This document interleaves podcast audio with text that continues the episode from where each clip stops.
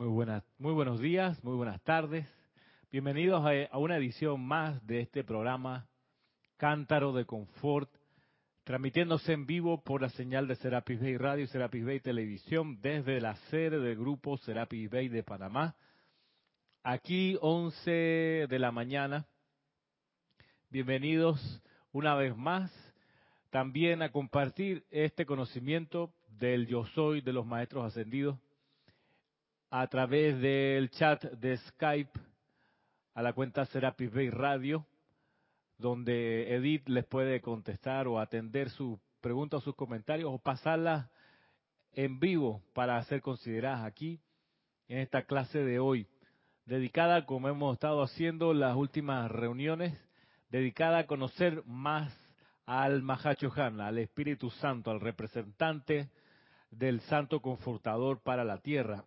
En este libro, tomando este libro como referencia al Santo Confortador, que es la última publicación que hemos precipitado, que hemos generado acá en el grupo, una, un título que compila dentro de sí la enseñanza acerca de este ser, quién es, qué hace, a qué se dedica, cuáles son sus funciones, cuáles son sus dones, cuáles son sus dispensaciones y dónde ha estado metido este ser haciendo qué.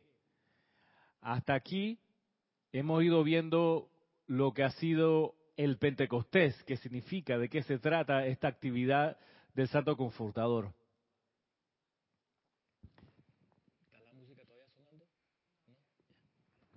Ya estamos con la señal de video también. Perfecto, en perfectas condiciones. De modo que les pido Pónganse cómodos donde quiera que estén. Vamos a invocar a este ser para que nos insufle y lo podamos conocer cada vez mejor. Así que tomando una respiración profunda, poniéndose con la espalda recta. Visualicen la llama triple en sus corazones. La llama rosa al lado derecho, la dorada al centro y la azul al lado izquierdo y vean cómo esta llama reposa.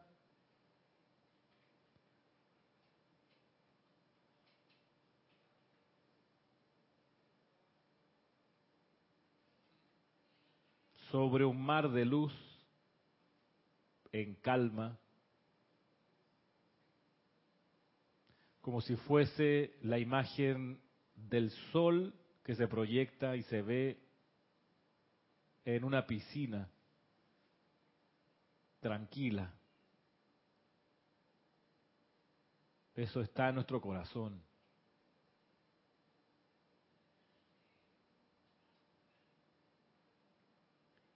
Y elevando nuestra atención, reconocemos a Dios yo soy, la fuente suprema de toda vida, nuestro verdadero ser, y en el nombre de nuestro hermano ascendido Jesucristo, te invocamos a ti, amado Han. Amado Santo Confortador, te reconocemos. Te bendecimos. Bendecimos tus dones, bendecimos tu aliento. Damos gracias por la dispensación del puente de la libertad. Gracias, amado Mahachohan, por tu templo en Ceilán, por la oportunidad y la capacidad de participar en los servicios de transmisión de la llama, amado Mahachohan. Ahora te invocamos para que nos insufles con tu gracia espiritual y nos ayudes a conocerte más y mejor, a ser uno contigo y tu conciencia Llévanos a tu templo a colaborar con la hermandad de santos confortadores en la precipitación práctica del plan divino.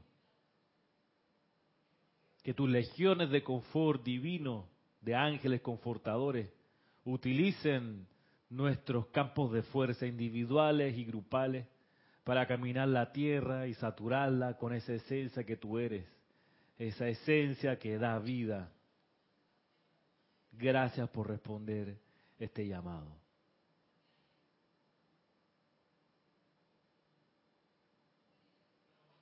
Visualicemos ahora cómo desciende de los ámbitos superiores una paloma blanca desciende y se posa en la llama triple de nuestro corazón, en equilibrio perfecto. Y a su alrededor vemos los colores de los dones del Espíritu Santo como esferas concéntricas, envolviéndonos la, la luz azul, luego la luz dorada, con la paloma blanca en el centro, más hacia afuera la luz rosa, blanca, verde, oro rubí y violeta.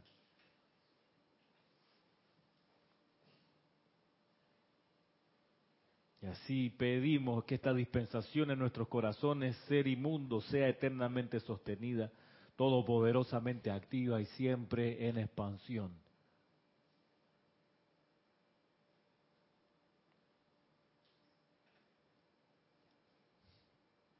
Abriendo suavemente sus ojos mientras exhalan.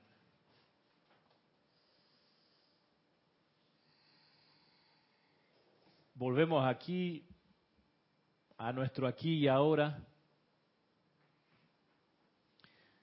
para retomar este estudio que hemos desarrollado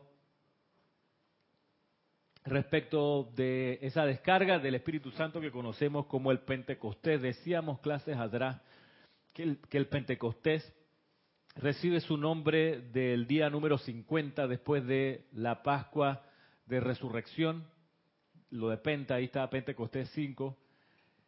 Y es una actividad que si bien tiene un gran impulso con los cristianos después de la ascensión de Jesús, diez días después de la ascensión de Jesús, sabemos también que los judíos ya tenían una celebración en Pentecostés que era llamada y todavía se usa y todavía la practican, se llama Shavuot, que es la época o el momento donde ellos conmemoran la entrega de la ley.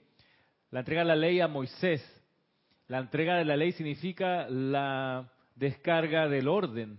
Una ley es una orden y es un orden y da orden a la actividad del ser externo. De modo que cuando viene el influjo del Espíritu Santo también nos ordena, nos ayuda como a entender mejor las cosas y a conducirnos en orden divino. Por eso es una descarga tan, tan importante. Veíamos hace un ratito que la pobreza de las poblaciones y de la gente, la miseria en nuestros países tiene que ver mucho por la falta de orden. Ni hablar del capítulo de la distribución de la riqueza, pero gran, gran parte del, de la pobreza material se deriva de la falta de orden espiritual en la conciencia de las personas. De hecho, puede haber millonarios que son muy desordenados y eso donde uno ve que experimentan miseria de una u otra manera, miseria de amigos, miseria de paz, les faltan esas cosas, les falta lealtad a lo mejor, donde está la combinación perfecta es donde está el Espíritu Santo actuando. Y eso es lo que estamos de algún modo empezando a conocer. Decíamos también que cuando el Espíritu Santo se manifestó a los discípulos y apóstoles de Jesús en ese primer Pentecostés cristiano, eso fue una llama que los envolvió.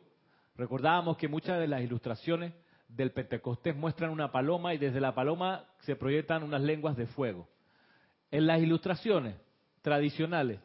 Pero conociendo la enseñanza de los maestros vemos que no era nada más eso, era mucho más. Era una llama que envolvió a la gente. Envolvió, o sea, totalmente cubrió.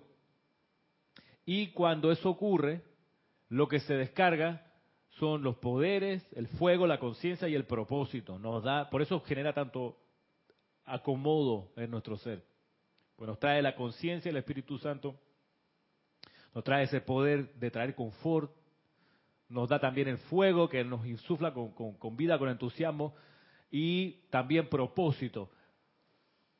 Eso de que nos insufla con fuego, con vida, con entusiasmo, yo lo he experimentado una y otra vez. Es cosa de invocar a Mahachohan y es como que me inyectaran eh, eh, cafeína. Eh, me siento vitalizado, en serio, como si me metieran botox y la, la piel se me estira así en serio, quedó como, como energizado, como hubieran soplado el, no sé, los músculos del cuerpo, quedó como, la, como, como el sistema sanguíneo eh, funcionando bien. Entonces, en mi micro experiencia del Pentecostés individual, que, que, que me interesa me interesa realizar. Y veíamos que también esto le, trajo a la gente en Pentecostés de, los cristianos, después de la sesión de Jesús, les trajo también el propósito que tenía Jesús en ese entonces. Y decíamos que el propósito de entonces de la Hermandad Blanca era difundir la palabra, que era traerle a las masas una comprensión más sencilla de la ley, de la ley espiritual, con la dispensación del quinto rayo, la dispensación llamada, ¿qué otro nombre tiene la dispensación del quinto rayo? ¿Qué otro nombre tiene? Comienza con M. La dispensación.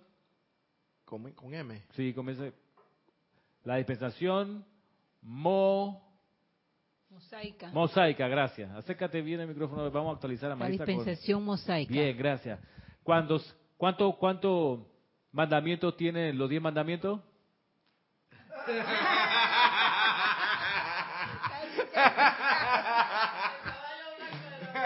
¿Cuántos mandamientos? ¿En serio? ¿Te salió natural o lo hiciste a propósito? Diez mandamientos. Si bien Mel Brooks dice que eran quince, se le cayó una de las tablas que traía cinco. Pero digamos que son diez mandamientos y eso está bien. Mira que son diez mandamientos. ¿Y cuántos mandamientos tienen hoy los judíos? Arriba de doscientos. Porque de esos diez mandamientos ellos han ido derivando una y otra interpretación y han pasado 2.500 años más, ¿no? ¿Qué estoy diciendo? 5.887 años o 78 años, 5.000 años por lo menos de dispensación mosaica donde ellos culturalmente le han ido agregando mandamientos. Entonces, cuando han hecho la lista, cuando dicen, ok, pues vamos a ver finalmente cuántos mandamientos son, en serio, van por los 200 y pico. Por eso los, los judíos más ortodoxos, más tradicionales, no hacen casi nada sin consultar la Torá, porque es que cada paso que dan está mandado. Así que desde la manera de vestirse, la manera de orar, uno ve a los, a los ortodoxos con sus típicos gorritos, los varones con la barba y los rulitos aquí al lado, pero si ustedes le quitaran el saco negro, verían que lo que sigue para adentro es otro mandamiento, y la camisa, cómo se la amarran, eh, los, los calzoncillos, o sea, todo lo, lo han regulado, en serio la manera de orar, los sacrificios que hacen, las ofrendas, más bien, eh, chuleta. Entonces, claro, Jesús llega, la dispensación del sexto rayo necesita manifestarse, Jesús se ofrece, se convocan los niveles internos a los, a los apóstoles, a la Madre María, todo el mundo se ponen de acuerdo en traer una enseñanza que le hiciese a la gente la vida más espiritual, porque de repente, con el paso de los años y de las costumbres, la gente se apega a la letra del mandamiento, pero no al espíritu del mandamiento. Entonces, muy ordenado todo el mundo, pero muy infeliz. Cuando la ley espiritual lo que tiene que generar, además de orden, es felicidad y prosperidad, ganas de vivir. Pero enjaulados en tantos mandamientos la cosa no trabaja. Entonces, ¿qué termina ocurriendo? Que eso es lo que pasa muchas veces con las burocracias de nuestros países. Las oficinas de repente se llenan de procedimientos. Entonces, pero si yo quiero que me digan sí o no, ah, no, tiene que mandar una carta. Ok, ahí está la carta. Ah, no, pero que hay un problema con la firma, esa no es la chuleta. Usted es la persona, no, yo estoy tramitando, ah, no, tiene que venir con una nota que diga que usted le, tramita, le está tramitando fulano. Está bien, ya traje la nota. Ah, no, pero le falta el timbre del notario. Ah, José, ve, ya aquí está el término. Ah, pero no tiene el sello de chuchi. Entonces llevas tres semanas queriendo que te digan sí o no. Porque no dicen realmente lo que necesita el documento, sino que poco a poco, para hacer venir muchas veces y al final... Y al final, no, y lo más interesante es cuando ya empieza uno como a perder los, los, papeles, cuando te, tú llegas con la nota, ya con todos los timbres, no sé qué, y se lo digo por experiencia, ta, ta, ta, ta, ta, ta, te viene uno y dice, ajo, usted sí, mire que la persona que le estaba dando seguimiento está de vacaciones. Y entonces acaban de poner a esta persona y, y, esa persona, no, que yo no sé nada, porque la persona que le estoy cubriendo la vacación no me dijo dónde estaba su folder. Y así nos vamos, después dos meses para sacar un bendito papel de paz y salvo. Echa la máquina. Entonces, claro, después de tanta norma, tanta regla, tanto decreto, tanta resolución administrativa, al final se pierde el espíritu, que es que haya servicio público. Pues no hay servicio público, hay servicio burocrático. Viene la dispensación del sexto rayo, dicen, ¿saben qué? Así no va a avanzar la humanidad, compa, no vamos para ningún lado. Necesitamos que la enseñanza sea entregada de manera sencilla y entendible. Y por eso Viene la dispensación del sexto rayo y Jesús le dice, les traigo un nuevo mandamiento. Ámense los unos a los otros. Ámense. ¿Ve qué fácil? Entonces, eso había que ir a explicárselo a los demás, con las parábolas, con las enseñanzas. Entonces, cuando Jesús desencarna, cuando logra su ascensión, cuando se transmuta y asciende, los discípulos, nos cuenta la historia, quedan un poco desorientados y cuando diez días después viene el influjo del Espíritu Santo, uno de, los atributos que les inyecta a esa gente, les refuerza, era el propósito de Jesús. ¿El propósito cuál? De dar a conocer la nueva era del sexto rayo, las enseñanzas. Entonces, de ahí que conocemos que los discípulos de Jesús terminan la experiencia de Pentecostés y se mandan a comunicarle a los pueblos la enseñanza de su maestro. Y por eso veíamos la clase pasada algo muy curioso, que cuando los navegantes portugueses mil años después, mil quinientos años después, se van a recorrer África y pasan África al fondo, llegan Dolan hacia el norte por el Cabo de Buena Esperanza y siguen, de repente se encuentran con la India, varios meses de navegación. Después, más adelante por allá, metido en la India, encuentran una iglesia católica cristiana, más bien, no católica, cristiana. Dice, ¿cómo puede ser? Si nosotros somos los únicos, no, compa. Resulta que hubo un apóstol que encendió con el Pentecostés, llegó hasta de India hablando. Armó su grupo allá, dijo, de tanto entusiasmo, ese cohete, no le voy a decir dónde está ese cohete, digamos que en el corazón, llegó hasta allá. Y en ese tiempo no había Copa Airlines. No, nada, a pata, hermano. A pata, a mula, a camello. Y, y, y, sepa usted con qué viático se fue ese hombre allá, ¿no? y hay qué hoteles de cinco estrellas, de cuatro ¿Qué traductor de qué? Además, hablarle a los nativos en el, idioma, ándate. Ey, esa es la gracia, una de las gracias de Pentecostés, del influjo al Mahacho Han, reconociendo algo que no podemos perder de vista, que lo que hace es nutrir algo que ya tenemos. O sea, no es una, una, una, una inyección de una sustancia externa que no conocemos, no, no, no. La esencia del Espíritu Santo ya la tenemos.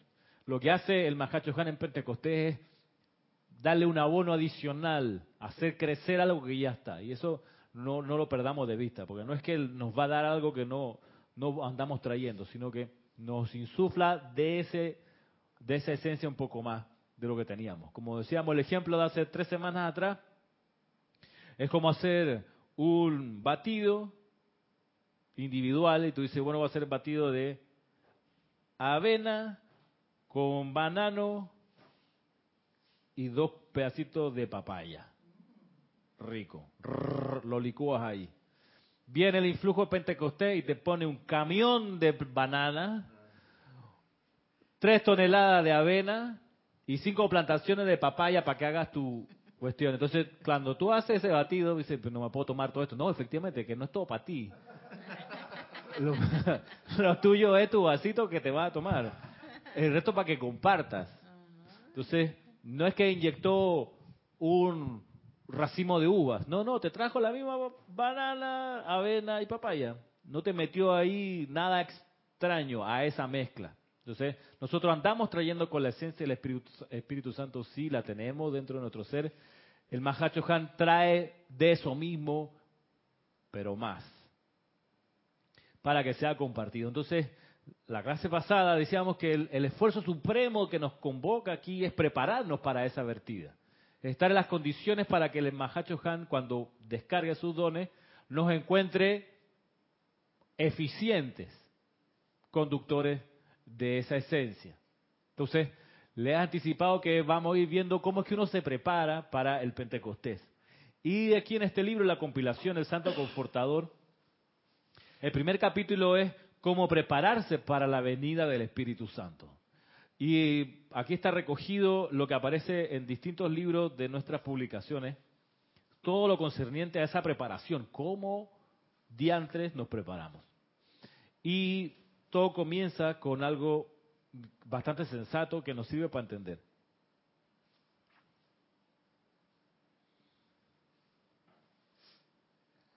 Y dice, lo primero, y estoy aquí en la página 13. ¿Qué dice ahí, Roberto? el título. Aquietamiento consciente. Aquietamiento consciente. Eso es lo primero. Prepararse para la vertida del Espíritu Santo. Lo, lo primero es aquietamiento consciente, no es aquietamiento inconsciente, que es cuando uno se acuesta a dormir, que se aquieta pero está inconsciente. El aquietamiento consciente es cuando te pones en posición de aquietarte, pero con conciencia, sin perder el sentido. Y les paso el dato, una manera, cuando uno se pone a meditar, en la práctica que hacemos acá en el Serapi, de aquietamiento consciente, para no quedarse dormido, además de haber descansado quizás bien, es que la posición de la columna vertebral y la cabeza esté, esté realmente vertical, porque hay, hay un, un lugar aquí en las vértebras donde la cabeza queda acomodadita y no se cae para adelante ni para atrás. Y uno lo busca poniendo, por ejemplo, conciencia de que el mentón esté paralelo al piso. Hay un momento, un lugar, en serio, en la disposición de la espalda, donde la cabeza queda acomodada. Y no se te va ni para adelante ni para atrás. Entonces, lo digo porque puede pasar que uno en el intento de aquietarse se queda dormido. ¿Y cómo tú sabes que Roberto se queda dormido? Porque está así, echado para adelante. Entonces tú dices, Roberto se durmió. Es Maricha también, y, a veces pasa, yo también. Yo estoy meditando, ¡pam! Un cabeceo. Un cabeceo. Una manera de evitarlo, no es impedirlo, pero se evita bastante si uno se acomoda bien la cabeza. Ahí donde, en serio, hay como una posición y queda equilibrada. Dice Ramiro. Ah, micrófono. No, es que me da risa porque cuando ocurre la transmisión de la llama, me dice al final Ramiro, ¿te estabas durmiendo? Y digo, no, yo no estaba dormida, pero sí estaba. Exacto, a veces que la cámara va a hacer el paneo para mostrar y uno le dice a cámara, no, no lo muestro, está tres durmiendo echados para adelante. Entonces, Sí, pero lo primero es aquietamiento consciente. Mire, al estado de alerta, reposo en alerta, es otra manera de decir aquietamiento consciente. Miren lo que dice aquí, y esto es una clase del Mahacho Han. Miren, así, amados hijos, así como una paloma no se posará allí donde haya ruido, revuelo de hojas o de papeles, o agitación alguna, Asimismo, en el aquietamiento de los cuerpos internos ocurre que la paz del Espíritu Santo entra al corazón del Chela. Otra vez, así como una paloma no se posará allí donde haya ruido, revuelo de hojas o de papeles. Exacto, las palomas de calle tan, aterrizan, se posan donde está la cosa tranquila. Apenas perciben un movimiento, salen volando. Y siendo la paloma del Espíritu Santo el patrón electrónico del Mahacho Han actual, él sabe de lo que está hablando, te está diciendo que él como Espíritu Santo no va a venir donde haya ruido, revuelo de hojas o de papeles. Y parece mentira esto, Ramiro, pero uno hay que practicarlo muy en serio, porque miren, lo que a mí respecta, yo estoy practicando mucho aquietarme porque yo a veces me acelero de las cosas más pequeñas, más pequeñitas. Por lo menos hoy le fui a echar gasolina al carro y, y, y, yo mismo me autoserví, autoservicio, ¿no? Le, le lo destapé, la tapa de la gasolina y todo lo demás, pero ella no tiene la, queda, queda desprendida, pues. Cuando fui a meterla, como en mi mente, hey, tengo que llegar rápido a, porque tú sabes que ando por allá después del puente y tanto más rápido mejor. Ya estaba, ya estaba desesperándome en poner porque no cuadraba, no embonaba bien la. Yo, ¿qué pasa? Ey, así, así estás acelerando con esta tontería. Entre comillas, tontería. Tempranito en la mañana. cuadra la tapa y dale vuelta. Y es una cosa impresionante. A veces uno piensa que son las grandes cosas que no, que le anuncian a uno que te ganaste la lotería o que se te... No, parece mentira, pero en esas pequeñeces yo, y se lo digo por experiencia, hay que, porque si no comienzo por eso pequeño, olvídate que lo grande ni te lo van a mandar. No te van a mandar para que pases esa prueba menos No, un costé si eres una persona que se desespera porque no embona la tapa del... Por favor, Dios mío. Sé, como disciplina, lo primero para... ¿Cuánto me, pudo haber me puede costar quietarme y embonar esa tapa? ¿Tres horas? No, un segundito. Uy, por favor. Así que vamos otra vez. Así como una paloma no se posará allí donde haya ruido, revuelo de hojas o de papeles o agitación alguna, asimismo en el aquietamiento de los cuerpos internos ocurre que la paz del Espíritu Santo entra al corazón del chela. Si lo primero realmente es aquietarse, para prepararse, como preparación. Dice, este aquietamiento consciente de los pensamientos y los sentimientos, y miren, de manera que la mente es como una piscina en calma que refleja la belleza del cielo, debería preceder al periodo contemplativo. O sea, esto a mí me ha modificado mi aplicación diaria. Yo lo que hacía como aplicación diaria era decreto, respiración rítmica, aquietamiento, meditación. Y aquí es al revés. Aquietamiento, respiración rítmica y decreto si te da el tiempo o lo que tú decidas ahí. Y hago lo de la respiración rítmica porque es una de las actividades que el mismo Mahacho Han enseña. No hubo otro ser que lo hiciese. El Mahacho Han cuando vino, por eso da- dale gracias al Mahacho Han por la dispensación del puente de la libertad. Porque debido a esas dispensaciones que conocemos los ejercicios de respiración rítmica. Si no hubiese sido por eso, no pudiéramos respirar rítmicamente a conciencia con la calificación del aliento, la proyección de la llama y los dones. O sea, es, genial lo que el Mahacho Han ha permitido con la dispensación del puente de la libertad. Uno de los elementos es la respiración rítmica, ni hablar de los otros que da para 20 clases más. Pero volviendo aquí, una, así como una paloma no se posará allí donde haya ruido, revuelo de hojas o de papeles. Por eso ustedes ven, y quizá eh, puedo pecar de necio, pero la necesidad que nos compete a nosotros de aprender a estar en silencio. Ser capaces de guardar silencio. Incluso en las reuniones sociales, en- o sea, sin ser grosero, ser de los que más silenciosos nos comportemos. ¿Qué? Aunque te digan que ahora eres ermitaño. Sí, ah, ya tú no hablas. Lo que uno hace ahí es sonreír. Sí, Ramiro, y mira que, que es muy interesante ese punto que tratas porque uno se va a entrar, va con- tomando conciencia de que las reuniones sociales, familiares, tú, por lo menos hoy yo tengo una cena con mi mamá, no me queda de otra, ya tengo que ir porque la señora y tampoco Está bien. si yo voy a tratar de, bueno, ver cómo me manejo, ¿no? Pero de menos estoy tratando de evitarla porque no hay manera que haya uno por ahí, ¡Ey! ¿Qué pasó? Que no sé qué. que- Y cuéntame qué tal cosa, qué tal.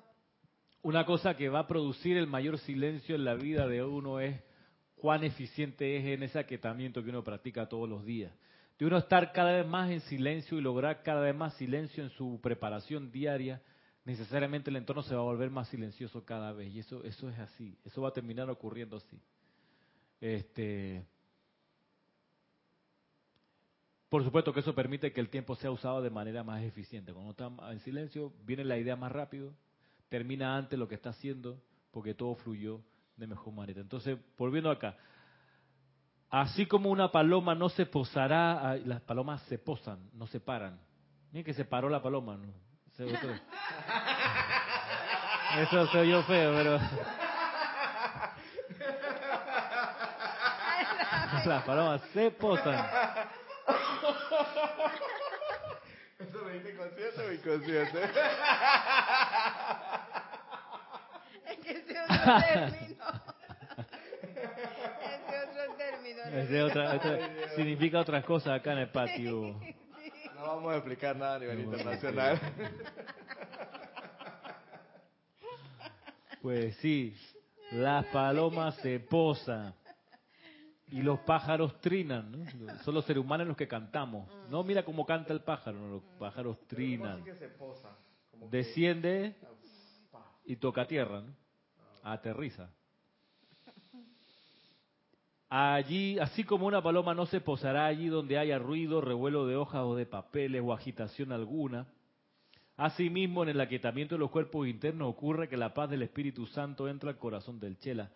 Este aquietamiento consciente de los pensamientos y los sentimientos, de manera que la mente es como una piscina en calma que refleja la belleza del cielo, debería preceder al periodo contemplativo.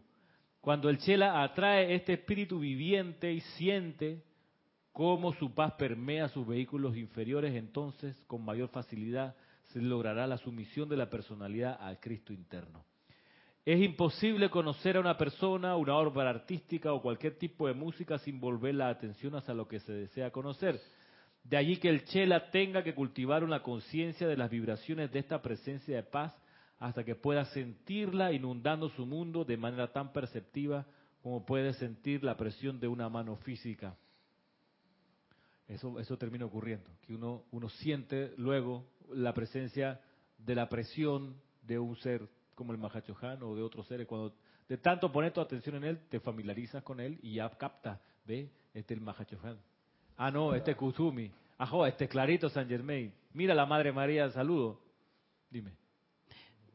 Mm, las, digo, muchas veces eh, me, me, o sea, me viene a mi mente el maestro amado Mahashohan y en momentos bastante difíciles que me han sucedido, yo lo invoco y realmente ahí es donde yo encuentro esta paz, esta tranquilidad y este deseo de seguir eh, haciendo otras cosas.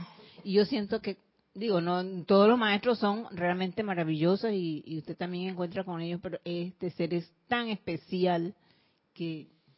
Ahora, Marisa, tú puedes, por ejemplo, decir que quieres que la presencia del Mahacho Han se deje sentir cada vez más en tu casa. Uno puede decir, y eso algo que uno puede pedir, que el hogar de uno sea inundado cada vez más con la paz del Espíritu Santo. ¿Y qué pasa si en esa casa todo el día está el televisor encendido? ¿Qué paloma va a posarse allí? La radio todo el día prendida. O, no, Ramiro, yo no tengo ni la tele ni la radio encendida, pero habla parejo todo el día. No, Ramiro, estoy, no, que no tengo ningún vecino. ¿Con qué estás hablando? Estoy hablando solo. ¿Qué, ¿Qué Espíritu Santo va a descender allí? Ningún, cero bolero. No, que me pasé media hora invocando al Mahacho Han. Ya. Pregunta. ¿Hiciste silencio 12 horas seguidas después? Ay, tanto, Ramiro, eso es como mucho, hombre. Qué aburrido. No, hombre, sí. Ay, qué terrible el silencio, me duele los oídos. Pero incluso tú dices, no, yo no hablo con nadie. Pero está chateando, todo el día. También es ruido, es movimiento. Entonces, wow, ¿cuánto nos falta el cultivo de ese silencio. Miren que una de las cualidades del templo de confort es que, dice, donde está la llama está totalmente sellado al ruido. Así que no entra ruido externo. El Mahacho Han dice, porque su templo está debajo de la plantación de té, de una plantación de té allá en Ceilán. Me imagino el, el, el, el, debajo. Me imagino yo el, el ¿cómo se llama? El, el run run de la conversación todo el día de los campesinos, de la gente que las máquinas moviéndose y la gente que habla por hablar, que va al río y mientras va al río a lavar la ropa sigue hablando. Que mira que te enteraste, no, que fulanita, ay, la, entonces dice, así no podemos trabajar, Mahacho Juan dice, hey. Entonces el, por ahí lo vamos a ver en su momento, tiene todos, todo el templo por dentro sellado al, ri, al ruido.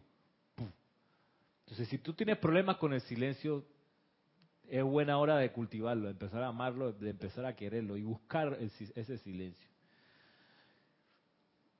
Luego dice acá, de allí que el Chela tenga que cultivar una conciencia de las vibraciones de esta presencia. Es imposible conocer una persona, ah, ya lo vimos. Cuando esto se hace, la actividad diaria de vida se convierte en una expresión de paz, armonía y belleza. Los senderos de quien tiene su atención hacia arriba están pavimentados con la luz de su presencia yo soy, y las curvas del camino llevan la presión de mi amor. La curva del camino, o sea, las cosas que te aparecen de improviso, un accidente, una situación que no viste venir, que te hace una curva en el camino, o sea, tú ibas en línea recta, tienes que doblar, bueno, eso va con la presión de amor del Mahachohan, lo dice aquí. O las situaciones que vamos viviendo y de repente lo que llamamos problema. Lo que uno llama problema. Ahí está el Ahí esa es la presión del Mahachohan, que uno lo, uno lo ve y dice, ay, qué problema, mira Ramiro lo que me salió al camino, ay, ya la- No lo vi venir. Ah, Esa es la... O sea, yo anticipaba que cuando mi hija pasase la adolescencia cosas iban a ocurrir, pero esto sí no me lo esperaba. ¿eh? La presión de amor del Mahachohan. Explícame eso mejor. Sí, Eso le iba a decir yo también. uno tiene una, una, como una programación, ¿no? De cómo va a ser su día, de aquí a los meses que vienen, como uno como que tiene trazado, y de repente, va, el hijo se accidenta en la calle. Ah, ya, la- el hijo se accidenta en la calle. Vértebra. Significa hospital, significa que no puedo hacer lo que estaba haciendo. Ay, ¿qué hago? ¿Eso cómo es? Eso es una curva en el camino. Putri, vamos en trayectoria chévere y sale esta cosa inesperada curva en el camino. ¿Y por qué esa es la presión del Mahachón? ¿Por qué esa es la presión del Mahachohan? ¿Por qué pudiera ser ahí la manifestación de la mano del Mahachohan? A ver, ¿por qué? En ese mismo ejemplo de, del hijo y una situación, se presenta la mano del confort del Mahashohan, porque tienes a tu alrededor, primero haces tu invocación, porque si ya estás con la presencia, haces tu invocación y te llega gente que te va a dar ese confort, que te va a hacer mantener tranquilo. La angustia en ese momento no existe. Entonces esta es la mano que yo veo. Esa es una manifestación clarísima de la presencia ahí del Mahachohan. Otra cuestión que yo veo es que esas curvas en el camino, cuando uno está manejando en la carretera, y tú estás manejando y es, línea recta, línea recta, línea recta, línea recta, línea recta, te duermes, copa, te duermes. Te duerme. O las curvas te mantienen despierto. Tienes que frenar un poquito y medirle la doblada. Hay algunas carreteras en Estados Unidos que son líneas rectas, rectas, rectas, rectas, rectas, y a propósito le meten una curva. No necesitan curva, porque está el camino parejo. Le meten curva porque gente se duerme. la gente se duerme y se sale ra.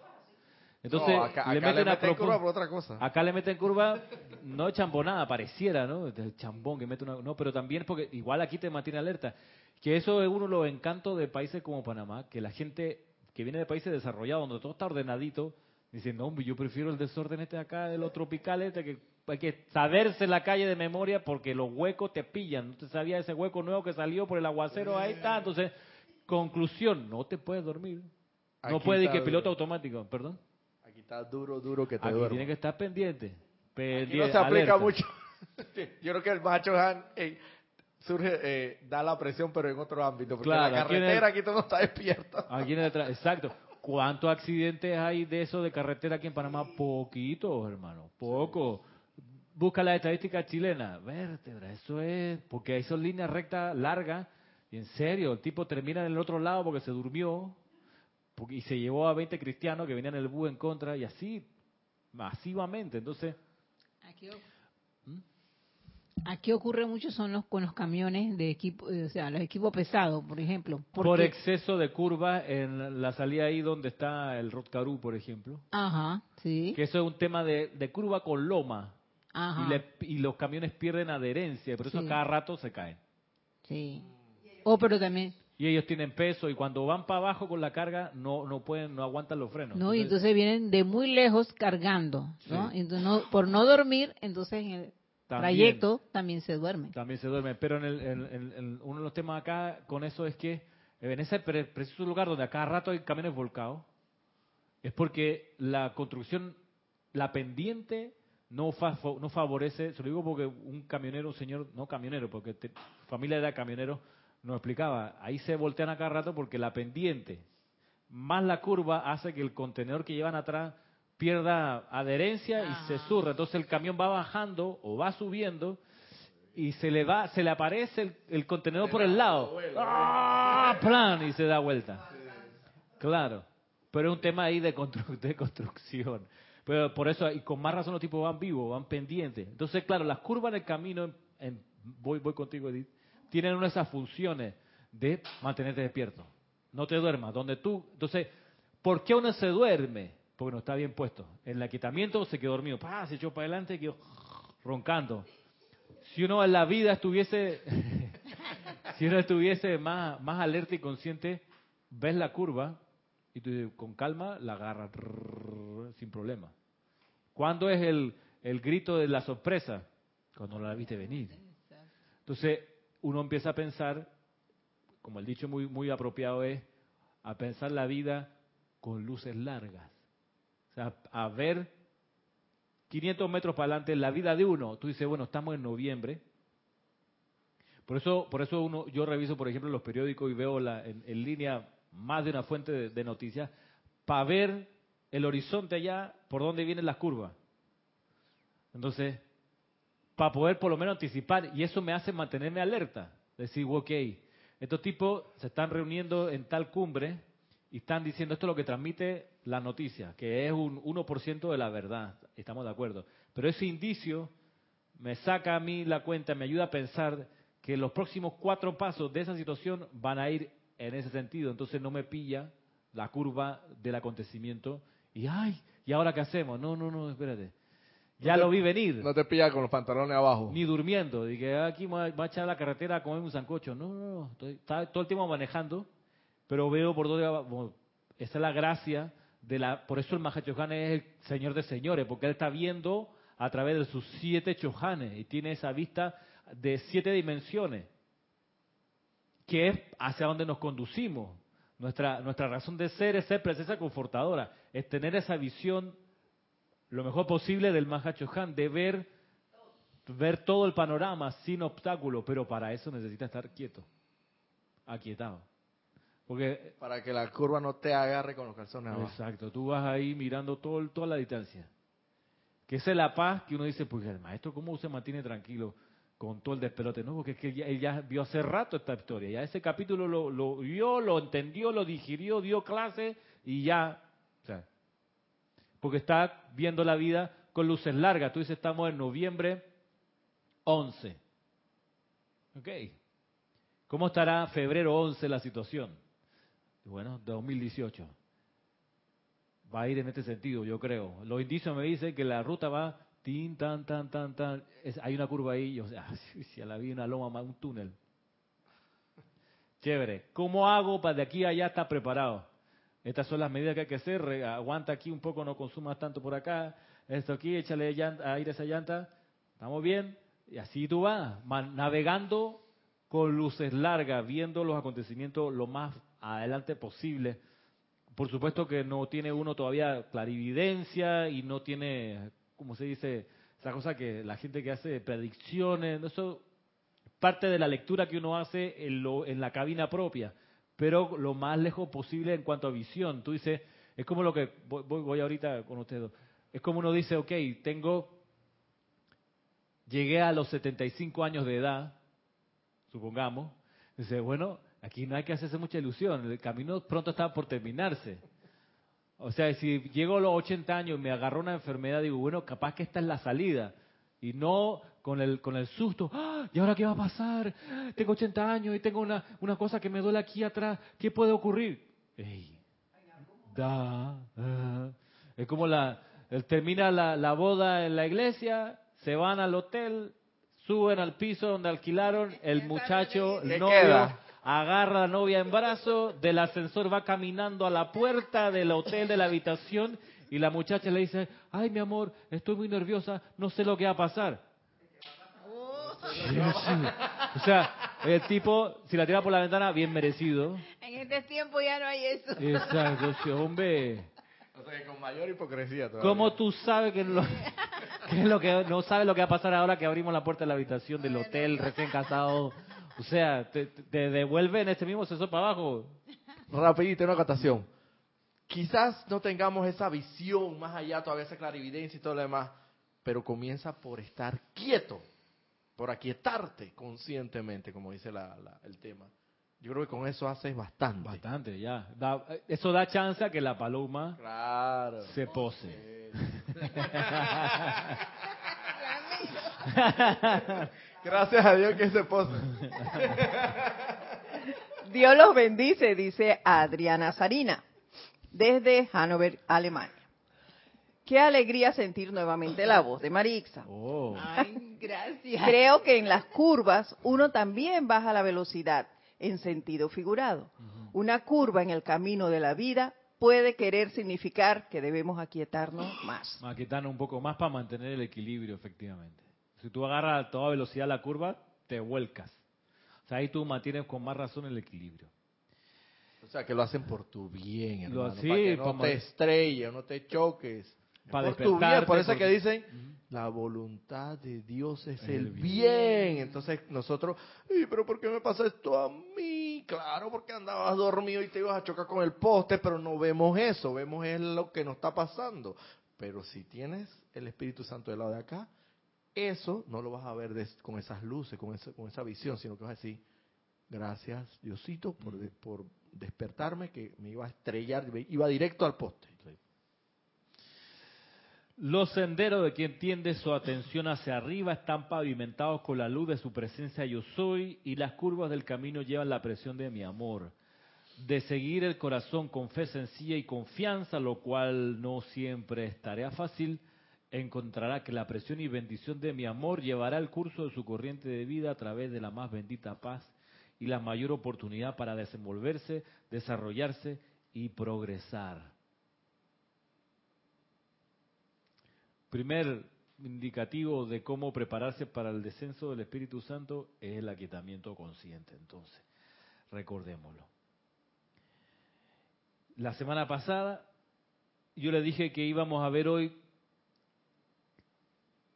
el evento de Pentecostés desde la perspectiva de la Madre María, porque ya conocimos el evento de Pentecostés, la descripción que nos dio el Maestro Ascendido Jesús, que fue protagonista de esa descarga. Veamos cómo vio la película La Madre María. Y estoy ahora en la página 44. Dice la Madre María. Después de que el amado Jesús ascendió desde la colina de Betania, aquellos de nosotros que sabíamos que el Espíritu Santo habría de venir, nos preparamos para el primer Pentecostés. ¿Cómo se prepararon? Dice aquí. Bueno, nuestro, nuestro amado Mateo era el fideicomisario de nuestros fondos. ¿Qué significa eso? Fideicomisario de nuestros fondos. Lo di hace tanto tiempo que no me acuerdo. El que maneja la, la caja menuda, claro. El que tiene la llave de la caja menuda, el que se ocupa el administrador de el administrador de los Ah, bienes, de la platita que se fue juntando. Es que yo esa figura la vi en, en otro aspecto civil mucho más profundo. Ah, sí, Pero. Ramiro puede ser también así, eh, describirse como también el guardián, Sí. ¿sí? El que, eh, María, te traigo una donación, pásasela ahí a Mateo que él está guardando toda la plata.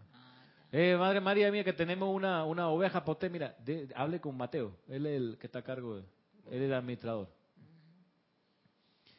Bien, nuestro amado Mateo era el fideicomisario de nuestros fondos y era su responsabilidad el procurar un salón en el segundo piso donde los discípulos se pudieran congregar en el mismo Jerusalén.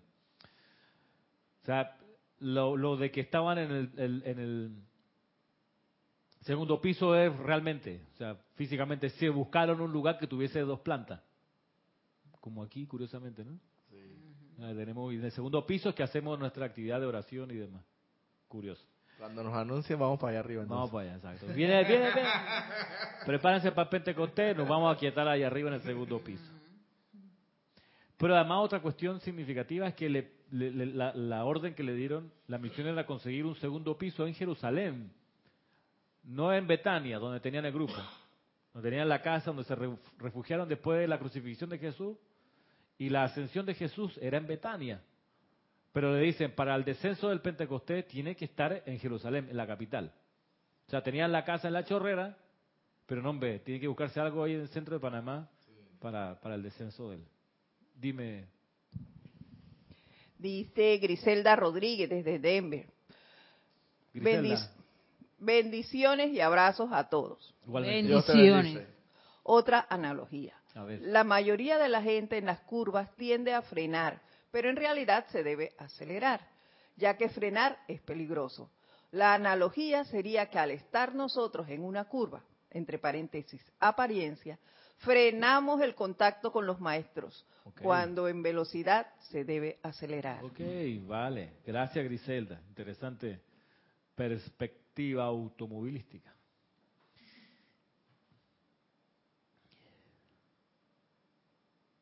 Ajá. Bien. Dice, era responsabilidad de Mateo procurar un salón en el segundo piso donde los discípulos se pudieran congregar en el mismo Jerusalén. Allí, el primer bautismo del fuego sagrado vertiéndose a través de ellos les dio ese confort que sus corazones tanto deseaban, así como la fe y confianza que sus almas requerían. Antes habían recibido esto al estar próximos a la presencia física de Jesús, pero parecía como que se les iba al Jesús ascender. Justo después de la crucifixión y la resurrección, las cosas se calmaron bastante en cuanto al Sanedrín y al gobierno romano concernía, ya que ellos sentían que habían puesto punto final a esta amenaza en particular a su autoridad. Sin embargo, el amado Jesús nos sugirió que no atrajéramos la atención a nuestra pequeña y humilde comunidad en Betania. Nos pidió que subiéramos a Jerusalén y que nos preparáramos para ese Pentecostés, haciendo acopio de gran sensatez y discreción para no atraer sobre nosotros ningún tipo de reacción de parte de las autoridades. ¿Ok? Discreción le pidieron en ese momento. Porque la amplificación iba a ser tal que era mejor si pasaba algún problema en Jerusalén, pues que no ocurriera el problema en Betania, que era donde iban a hacer el campo de fuerza formal. Así que vamos a hacer la descarga, que la descarga ocurra acá.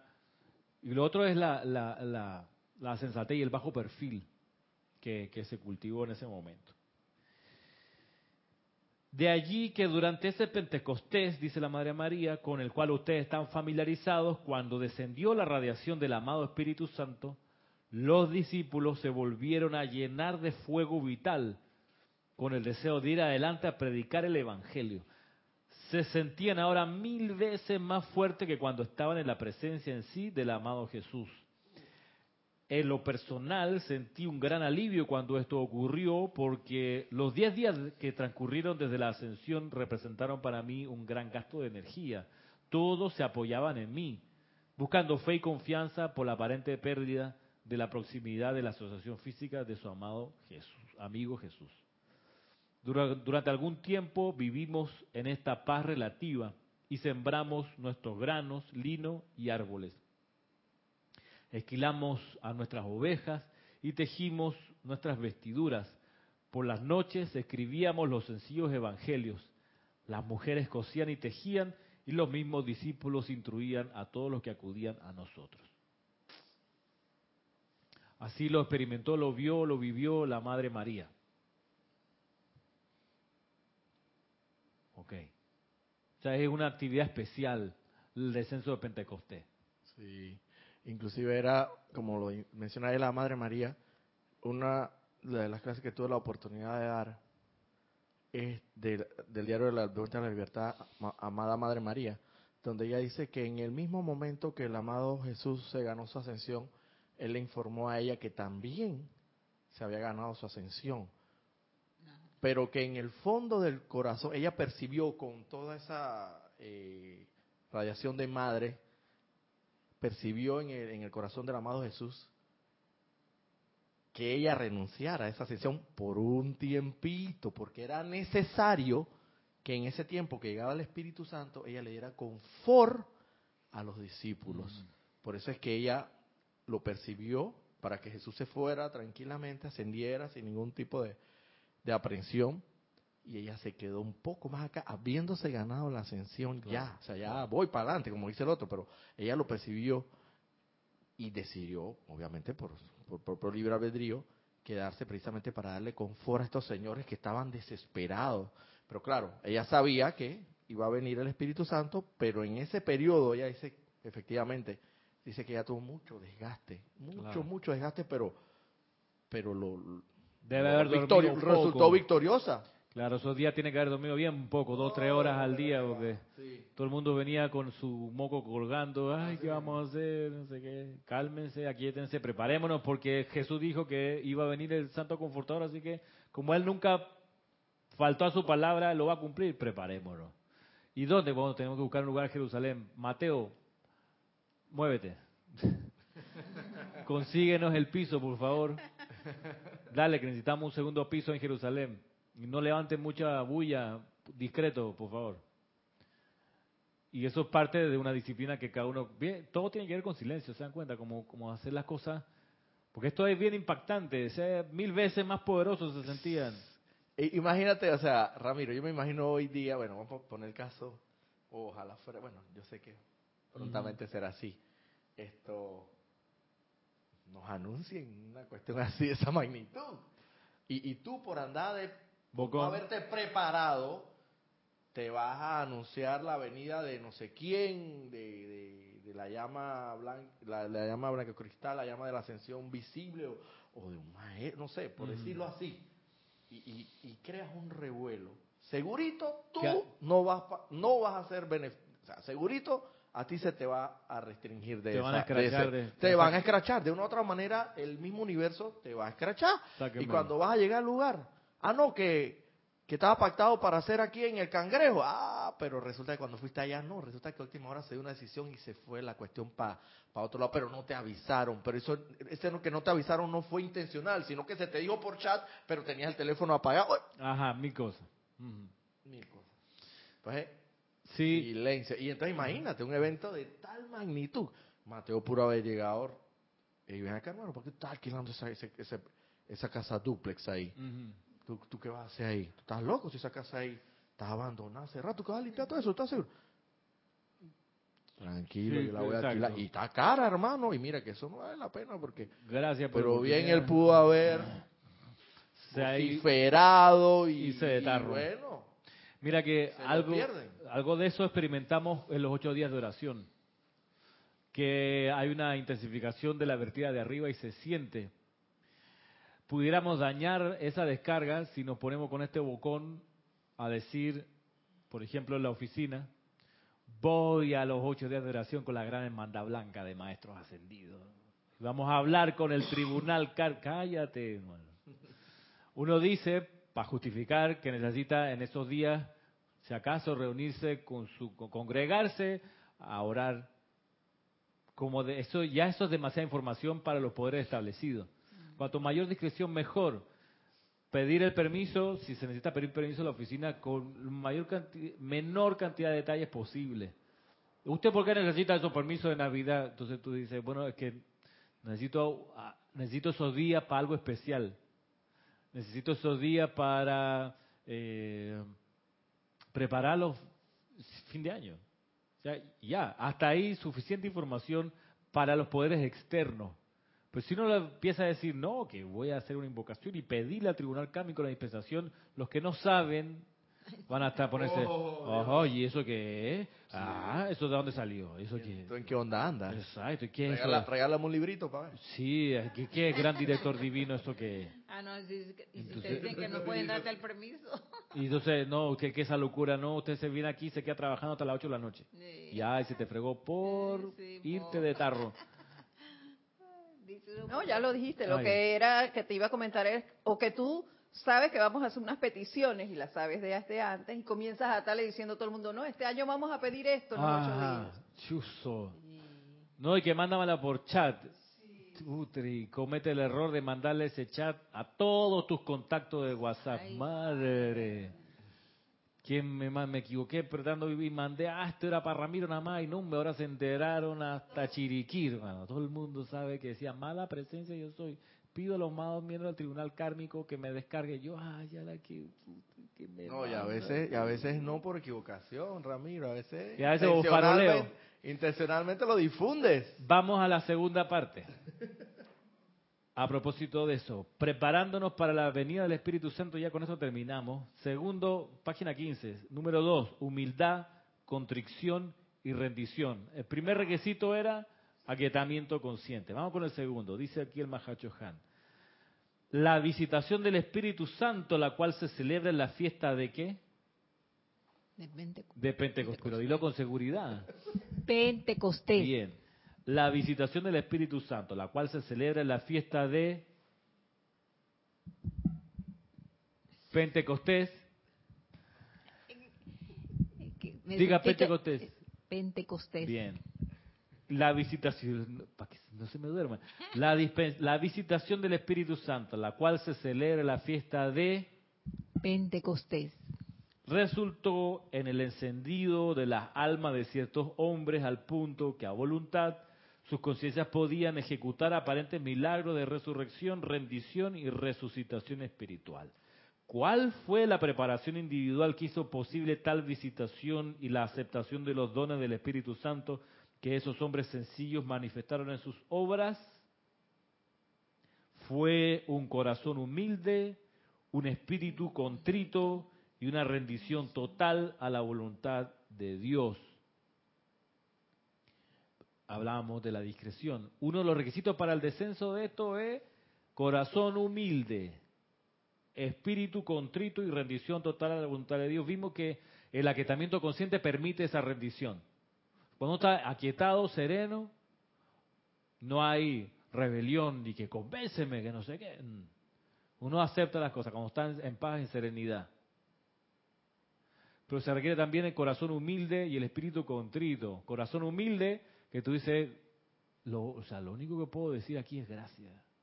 O sea, no que me lo merezco, que ya era hora, mira todo lo que he hecho, y ahora tú vienes con tu Pentecostés. No, yo chuleta, gracias por la oportunidad, gracias por la oportunidad y por el tiempo para prepararme esto. Y con muchos discreción y silencio, practico mi aquietamiento consciente y dando gracias porque los dones, wow, o sea, amada presencia, de ahí está lo de corazón humilde. Realmente no me lo merezco, pero gracias por esto. Y espíritu contrito, busqué la, la palabra contrición, y ese significa arrepentimiento de una culpa.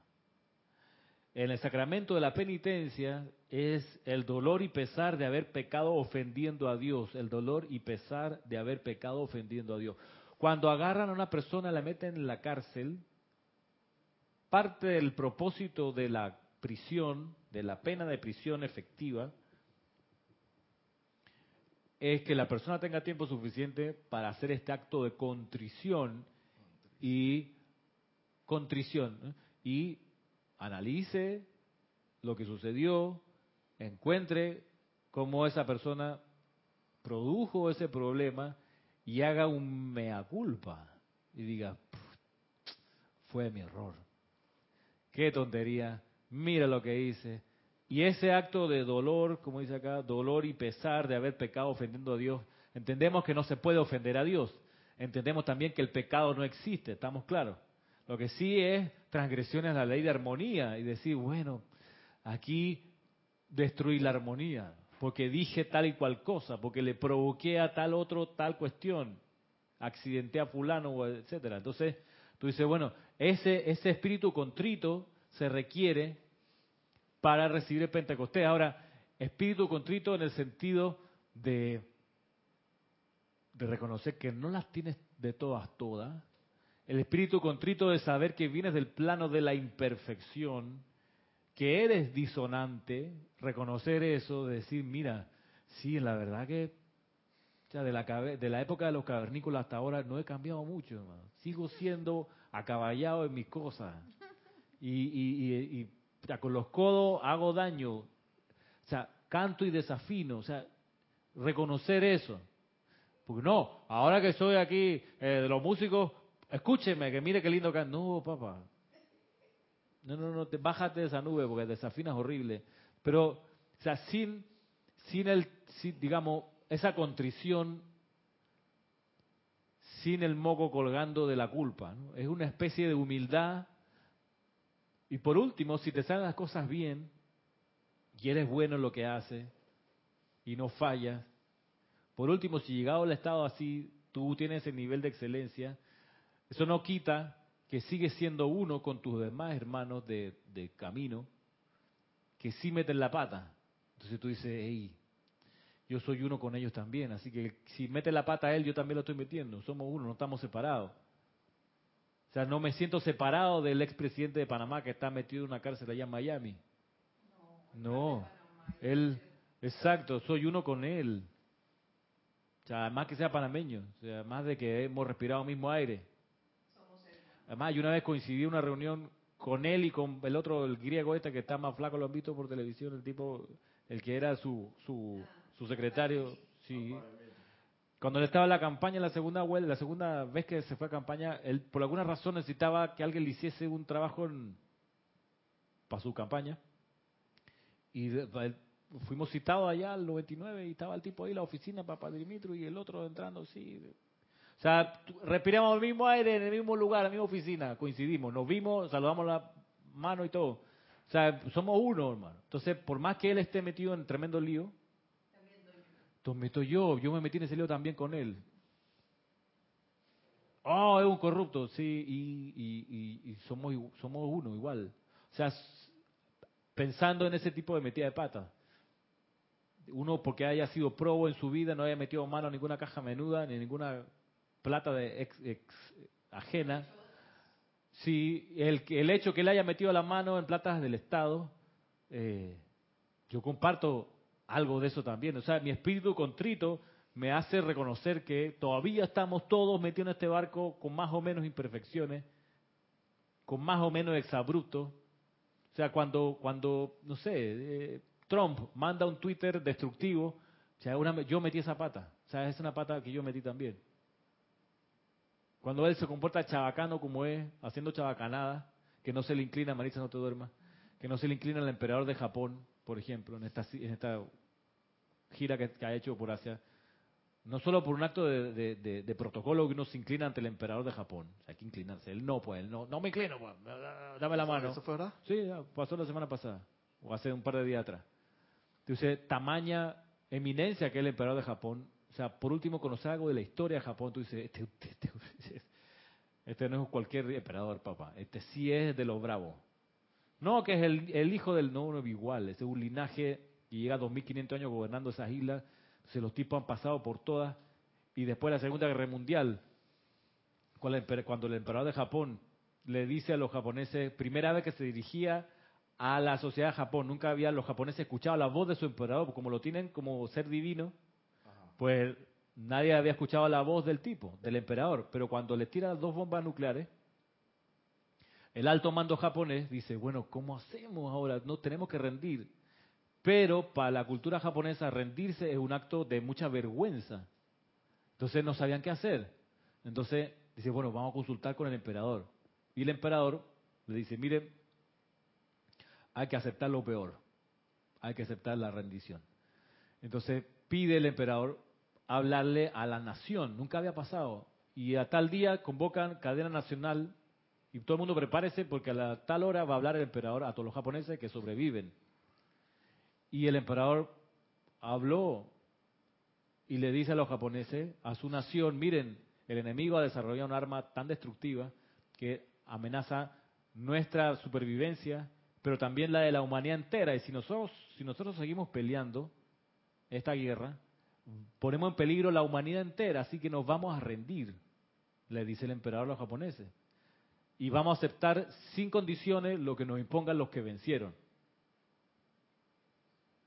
Todo el mundo, ok, ni modo, y, al- y se prepararon para ir al, a la donde firmaron la rendición y demás, pero al día siguiente de eso, un montón de soldados japoneses y un montón de civiles japoneses fueron voluntariamente al templo donde está el emperador a hacerse el harakiri enfrente de él, porque no merecemos vivir ya que aceptamos la derrota.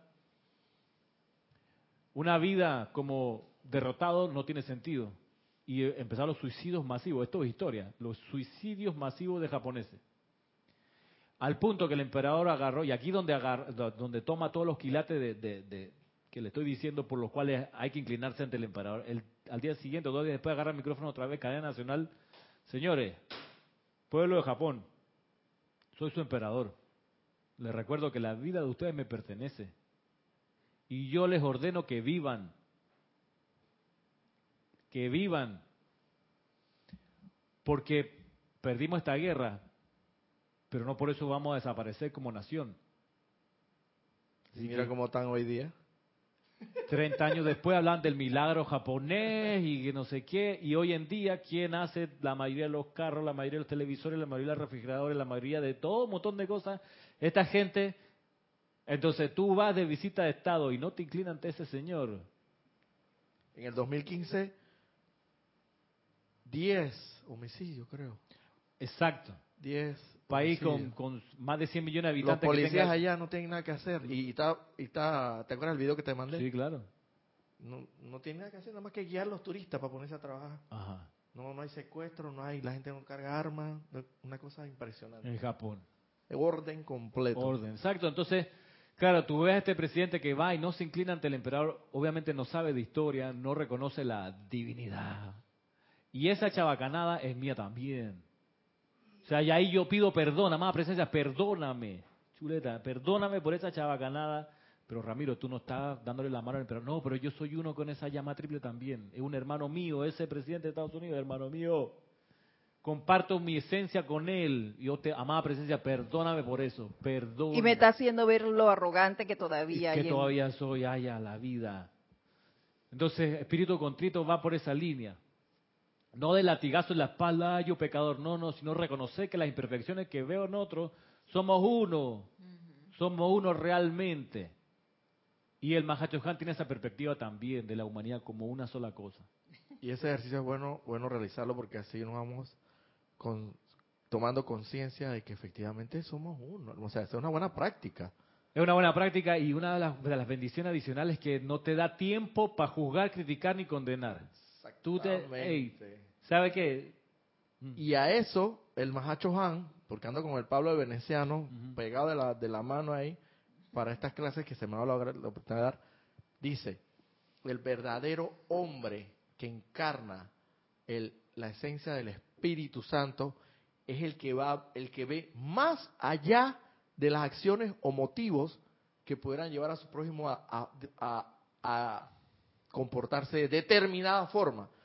O sea, es el Mm. que no critica, el que no condena, el que no juzga, porque ve la divinidad en el prójimo.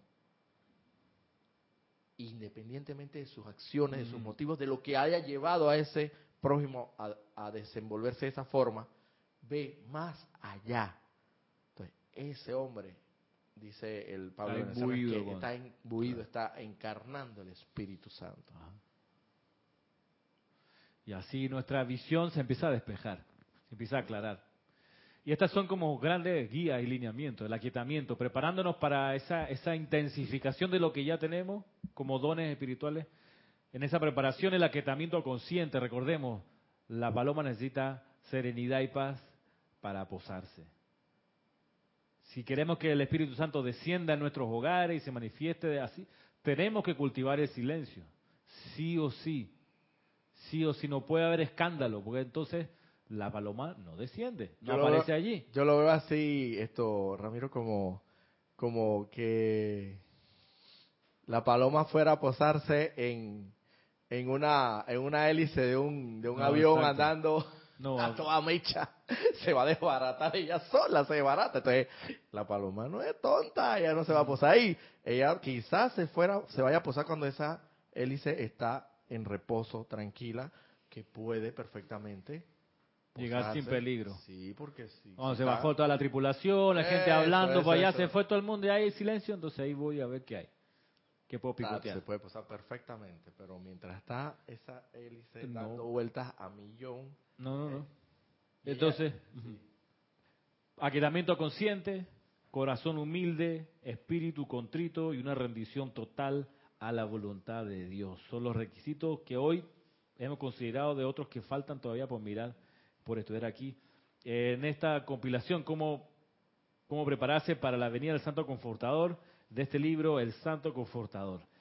Y, y así avanzamos una vez más desde esta conciencia de que estamos aquí para ser presencia confortadora, de esta conciencia de que la manifestación del Espíritu Santo es nuestra razón de ser, de que tenemos una ruta que nos permite prepararnos anticipando los eventos en la vida y que cuando hay una curva en esa carretera en la que transitamos, sigue siendo la presión del Espíritu Santo la que se manifiesta allí.